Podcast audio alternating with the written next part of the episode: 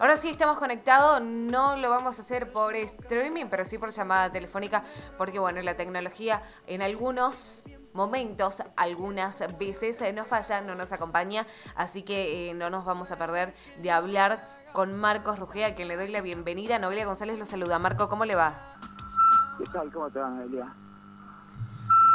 Bien, Marcos, ¿podemos ver si solucionamos un poquito el audio, Joel? Pues no, no me parece que estamos ahí con un problema. Bueno, Marcos, eh, estamos eh, justamente para hablar de, un caso que lo ha tocado muy de cerca, aparte usted de ser abogado penalista, y le ha tocado vivir eh, este, este hecho que como usted nos ha hecho referencia con todas las pruebas que nos ha traído a Saberlo Noticias, un caso dudoso que se trata de su hijo Marcos, Marquitos, em, a quien se ha caratulado em, esta, esta causa como suicidio. Así es. Eh, bueno, le, hago dos aclaraciones. Primero, yo no soy abogado penalista.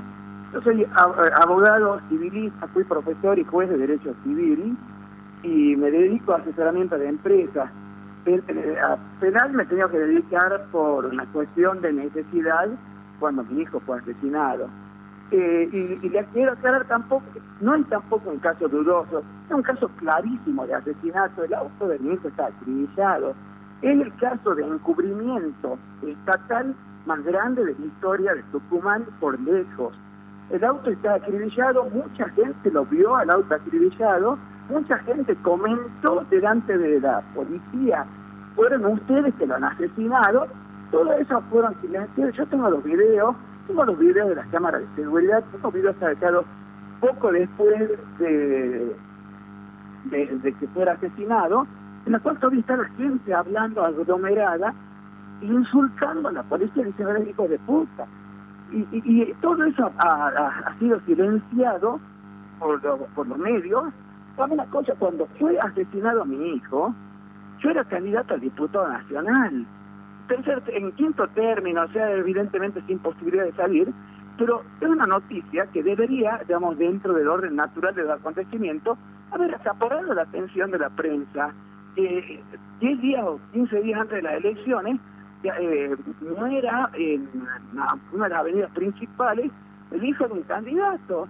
No ha salido por ningún lado los, diarios los hicieron cambiar los, titulares, los titulares hablaban de una persecución y que después supuestamente se había suicidado, después borraron lo de la persecución.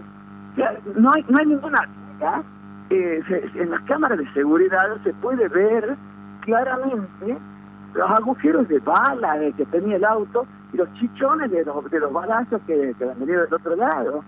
Eh, fue, pobre Marquito fue vilmente asesinado por la policía y que han hecho los estúpidos todos, empezando por el propio ministro que el Pirincho Jiménez, el hombre más malvado, perverso y poderoso de Tucumán, por su amante, la Adriana Gianone, única fiscal de homicidios, por Luca Manuel Maggio, cuñado de la, de la, coordinadora y sobrina carnal de Pirincho Jiménez, que es la Eloísa Rodríguez Campos, y por toda una banda de policías, policías municipales, investigadores, y gente del el equipo científico de investigadores fiscales, de delincuentes, todo digamos, un caso de delincuencia estatal increíble. Marcos, le hago una, eh, le, una consulta para que volvamos a, recapitular eh, bien eh, lo que pasó, porque me parece importante.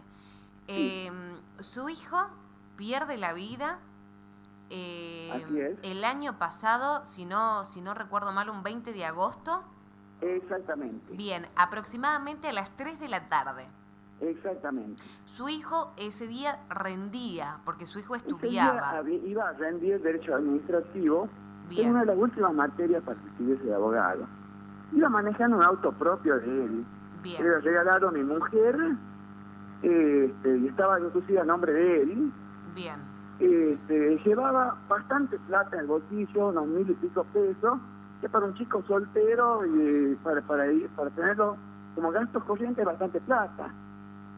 Y, más antes de todas estas hiperinflaciones de, este año por COVID.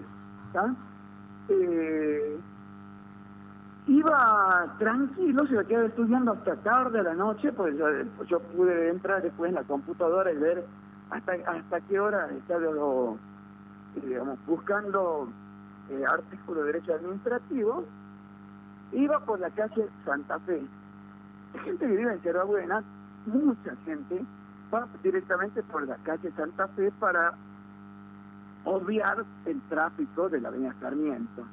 Y después llega a un pasajecito de una cuadra, llega un poco más porque viene de antes, pero que prácticamente la parte que se utiliza es esa única cuadra entre Santa Fe y Avenida Sarmiento, en la cual se dobla a la izquierda, se hace ese pasaje, se dobla de nuevo a la derecha por la Avenida Sarmiento y se sigue el tráfico. Es un recorrido más que usual.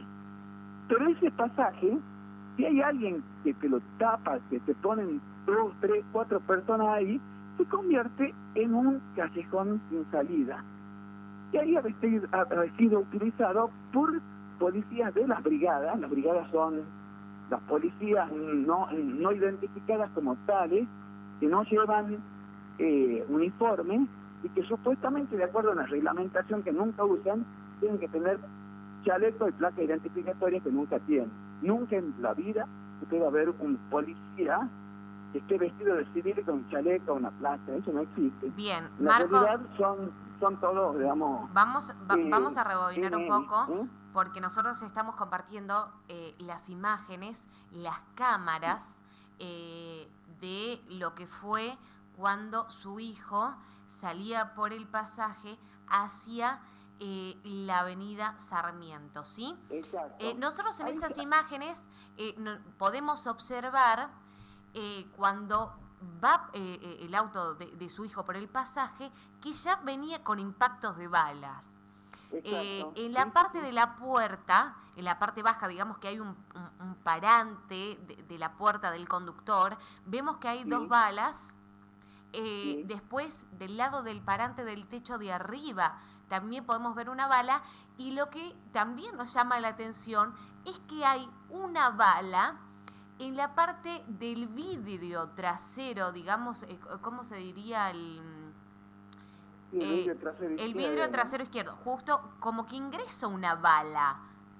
¿Sí? Sí, eso da la impresión. Eh, es medio difícil saber porque toda la gente del equipo científico de investigaciones fiscales ha pixelado las imágenes, eh, las ha deteriorado, las ha adulterado para encubrir el asesinato.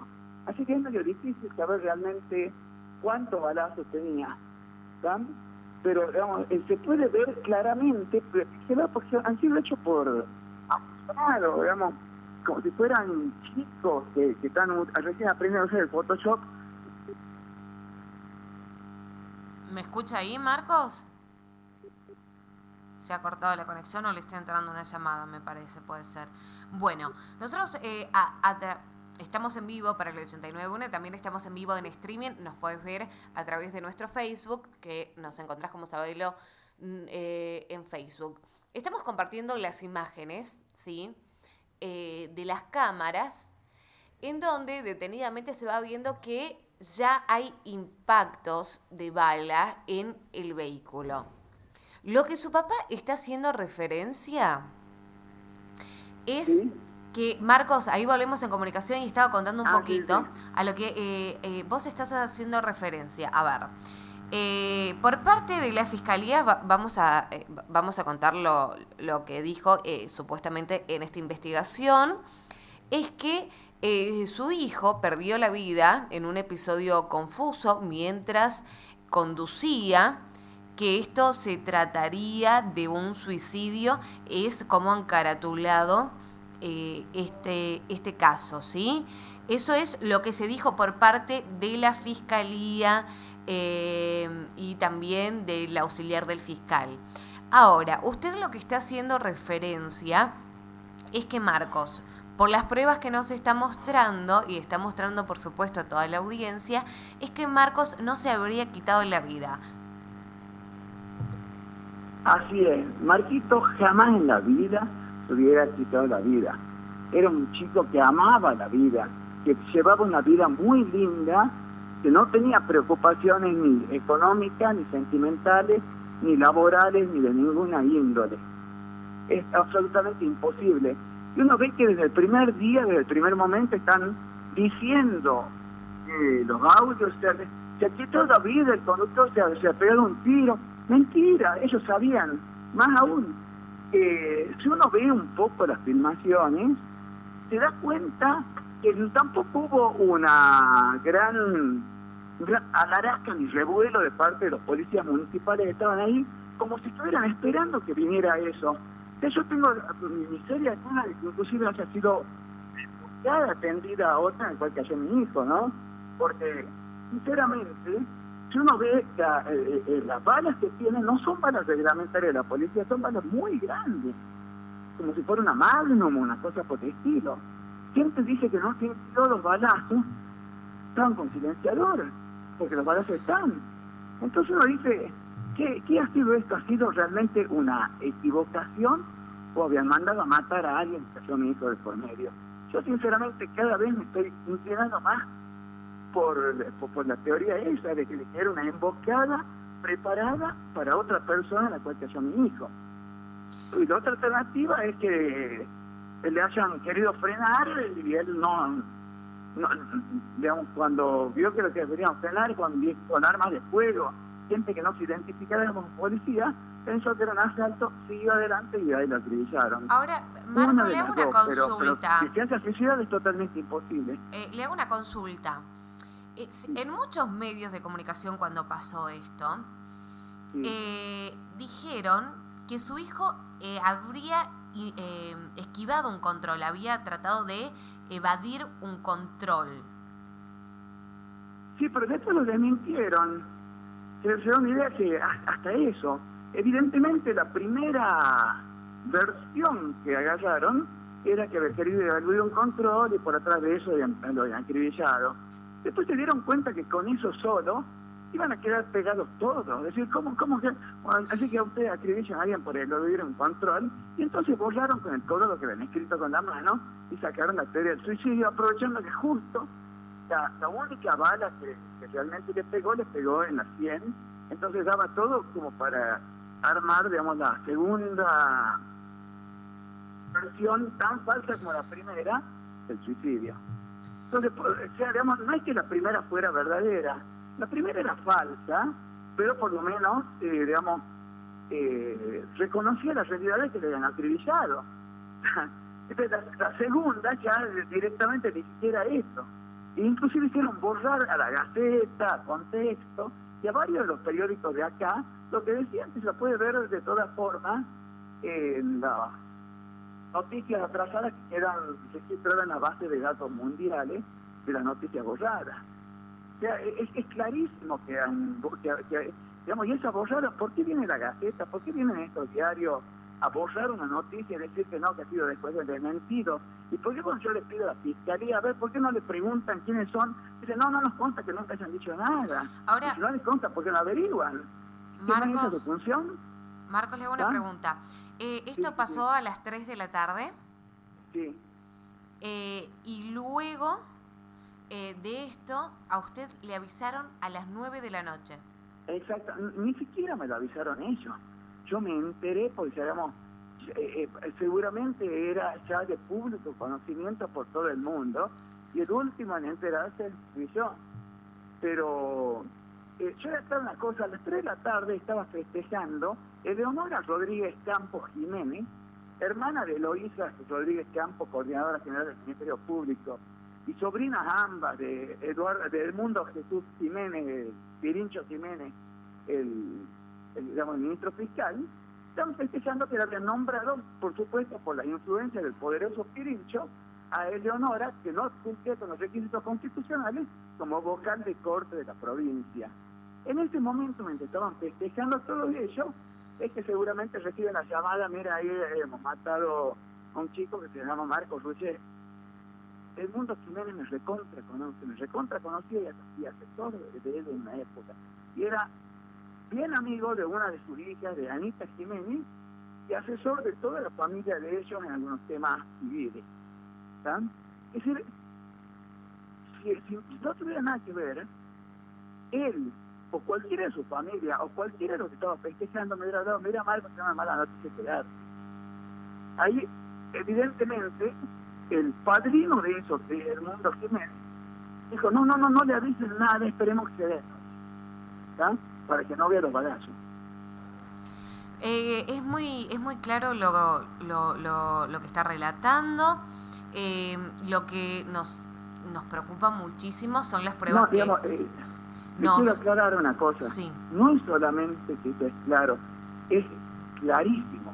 Es evidente, es un caso de, eh, de violencia policial, de violación palmaria de derechos humanos, efectuada por parte de la policía, un caso de gatillo fácil en el mejor de los casos para ellos, o de directamente de una orden de asesinato impartida de, de las más altas autoridades, que luego fue encubierto, tapado, lo trataron de tapar, pero como, digamos, aparte de ser malvados, son estúpidos, no lo pudieron hacer bien. Marcos, eh, nosotros vamos a reproducir ahora, quizás usted no lo puede, mm, no lo va a poder escuchar, pero eh, usted nos ha compartido, con ha compartido con nosotros eh, unas desgrabaciones de lo que se hablaba eh, justo en el momento de, del hecho.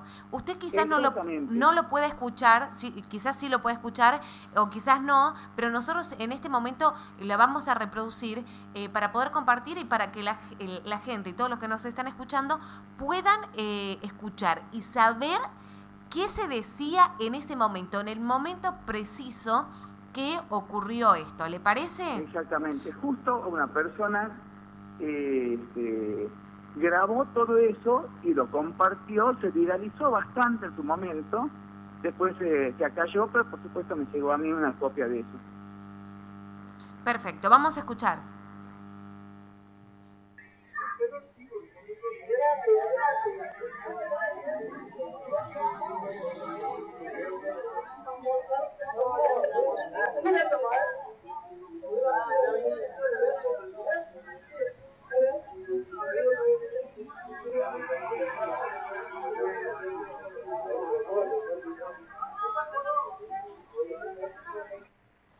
Voy a volver a repetir ahora la visión de esta porque a diferencia de cuando recién solamente había visto ese balazo que está en el ángulo, luego de haber... Bueno, ahí escuchábamos y, la gente que puede ver en streaming, después vamos a compartir esta nota, eh, se escuchaba y con esta desgrabación, eh, con subtítulo, lo que se iba eh, relatando.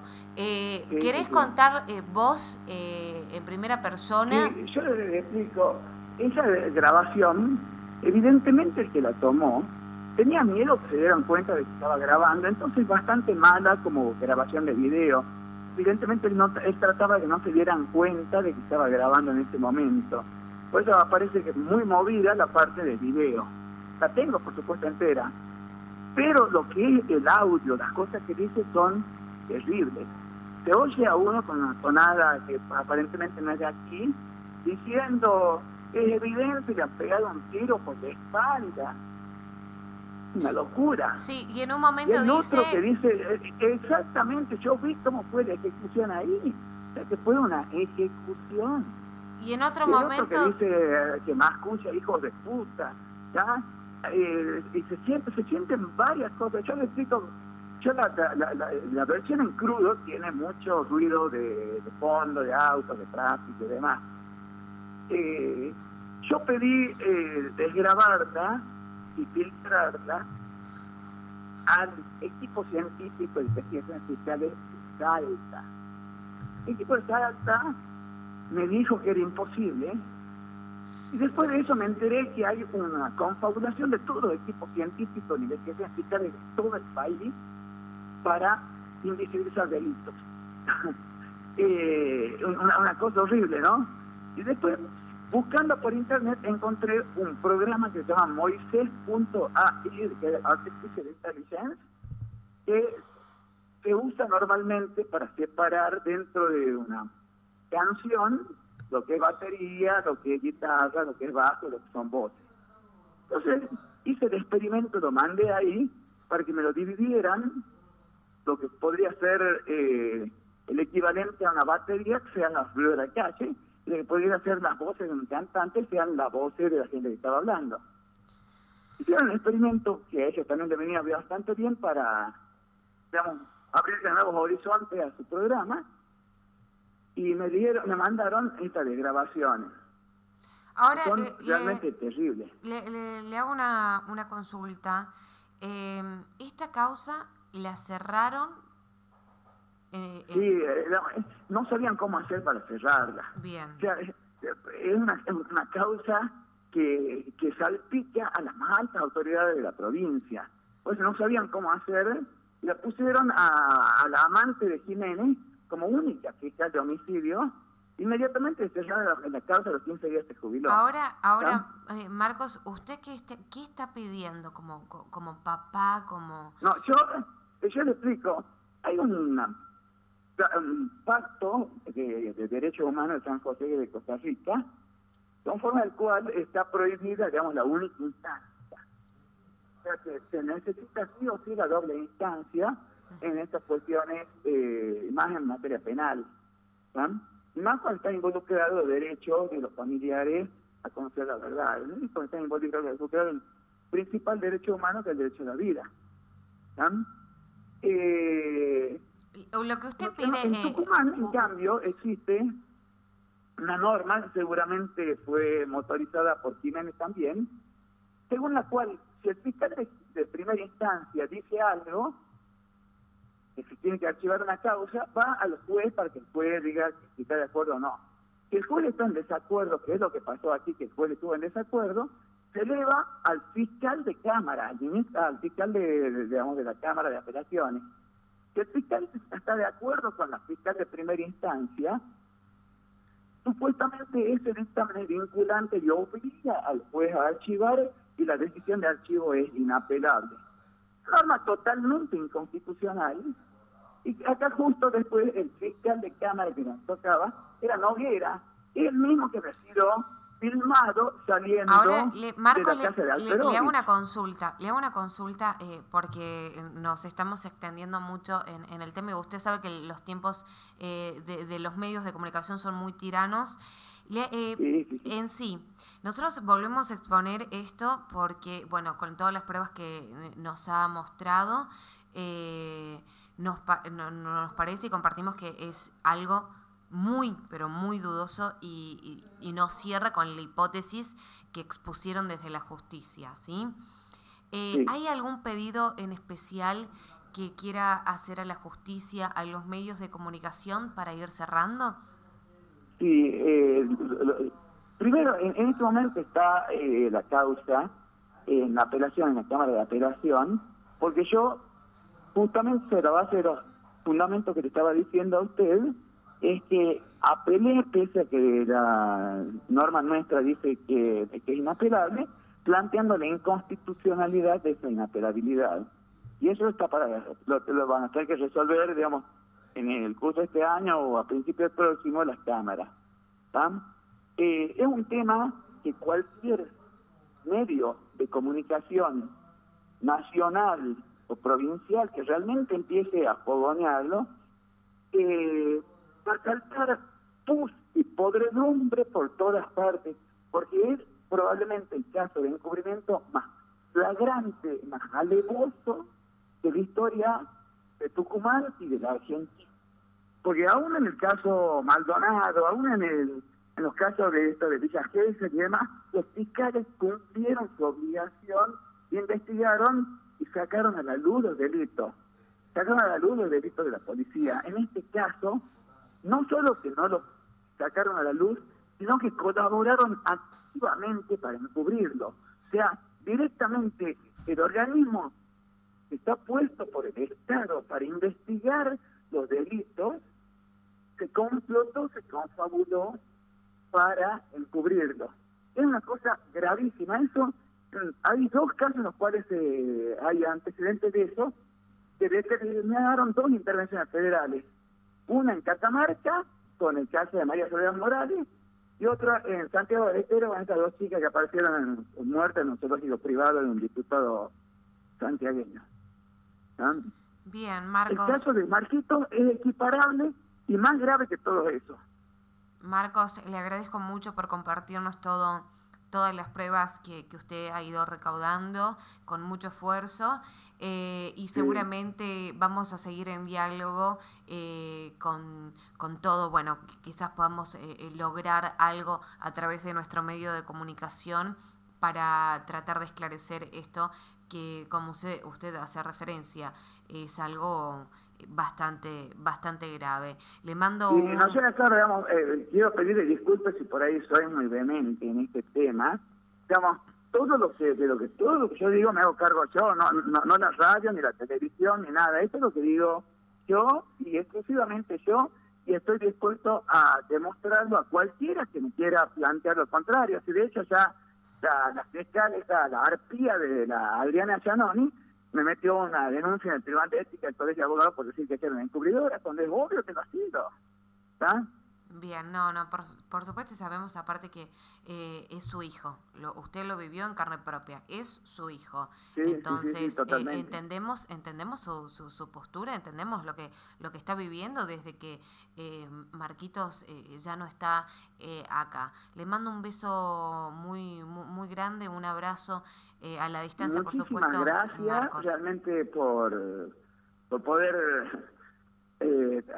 darme, darme la posibilidad de desplazarme sobre este tema, de mostrar cómo me voy investigando, cómo he ido descubriendo, cómo he ido demostrando que todo era un inmenso complot. Y bueno, y bueno, sigo al habla y a cualquier a, disposición para cualquier impresión que quiera hacerme. Yo, eh, digamos, por supuesto, este eh, diría el tema básico de mi vida en este momento. Me imagino, Marcos. Le mando un fuerte abrazo. Hasta luego, que tenga un buen día.